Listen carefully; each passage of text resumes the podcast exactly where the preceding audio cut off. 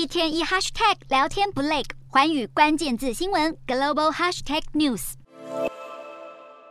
中国与加拿大两国关系自几年前的孟晚舟事件以来开始急转直下。今年 G20 领袖峰会中，习近平还当面指责加国总理杜鲁道，再度显露中国在外交舞台上日益强硬的霸权行径。加拿大政府更加正视中国威胁，并在当地时间二十七日宣布新版印太战略，聚焦对抗中国。加拿大新版印太战略已将中国列属为具破坏性的全球强权，指控北京持续性胁迫干涉他国内政。战略报告中还强调，在两国分歧严重的领域，加拿大势必会挑战中国。加国政府计划投注总额二十六亿加币（约新台币六百亿元）的支出款项，强化印太地区的军事部署和网络安全，对抗中国挑衅区域安全的手段。至于国安方面，加国政府将审查并更新立法，限缩外国投资法规，一方面保护企业智慧财产。一方面立足中国国有企业收购加拿大重要的矿产供应。不过，加国政府在牵制威权主义之际，也希望能与中国在气候变迁、公共卫生以及推动非核化等领域强化合作，联手应对全球人类眼前的共同挑战。